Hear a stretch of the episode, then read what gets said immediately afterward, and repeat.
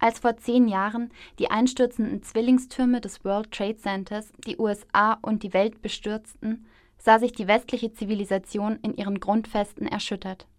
Die terroristischen Gewaltakte in New York, Arlington und Pennsylvania, die am 11. September 2001 insgesamt 3000 Menschenleben forderten, gingen als Angriff auf die freiheitlichen Prinzipien des demokratischen Rechtsstaats in die Geschichte ein.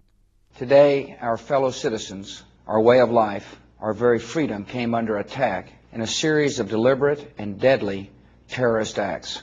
So fühlte nicht nur der damalige Präsident George W. Bush. Die ganze Welt zeigte sich solidarisch mit Amerika und den Kernwerten, die hier ins Visier der Terroristen geraten waren. Schon wenige Tage nach dem 11. September ging die Saat des Terrors auf. Bush erklärte vor dem US-Kongress den zeitlich und räumlich vollständig entgrenzten Krieg gegen den Terrorismus. Our war on terror begins with Al-Qaeda, but it does not end there. It will not end until every terrorist group of global reach has been found, stopped and defeated.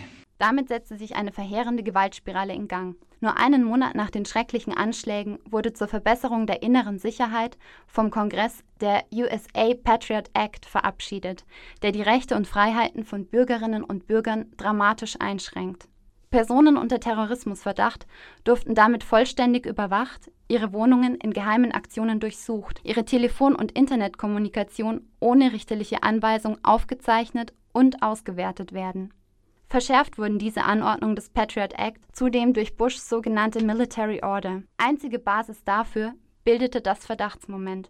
Keine Beweise, keine Fakten, keine richterliche Anordnung. Ein gewaltiger Rückschritt für die Menschenrechte zugunsten der nationalen Sicherheit. All das ergibt ein Jahrzehnt später keine sehr positive Bilanz, derer sich ein demokratischer Rechtsstaat rühmen könnte. Bis heute sind die meisten Bestimmungen des USA Patriot Acts in Kraft. Zuletzt verlängerte sie der US-Kongress im Mai diesen Jahres für weitere vier Jahre. Innere Sicherheit braucht die Sicherheit, dass die Grundsätze, die sie verteidigen will, sich auch bei dieser Verteidigung bewähren, betont Heribert Prantl in seinem 2008 erschienenen Buch Der Terrorist als Gesetzgeber. 9-11 und dessen Vermächtnis stellt nach wie vor das westliche demokratische Bekenntnis zu Freiheit und Rechtsstaatlichkeit, auch zehn Jahre danach, auf eine harte Probe. Eine Probe, die die USA heute unter der Führung von Präsident Barack Obama noch nicht vollständig bestanden haben. Obama hat zwar die Folter beendet und bedient sich, anders als sein Amtsvorgänger, nicht mehr der Phrase vom Krieg gegen den Terror. Eine eingehende Auseinandersetzung mit den Folgen dieses Krieges für die Menschenrechte wurde aber auch nicht angestoßen. Damit machen zehn Jahre 9-11 mehr als deutlich. Obamas Rede anlässlich der Gedenkfeierlichkeiten ließ dennoch eine neue Vision erkennen. Decades from now, Americans will visit the memorials to those who were lost on 9 11. They will remember that we've overcome slavery and civil war and, yes, terrorism. They will be reminded that we are not perfect. Our democracy is durable. And that democracy, reflecting as it does the imperfections of man, also give us the opportunity to perfect our union. That is what we honor on days of national commemoration.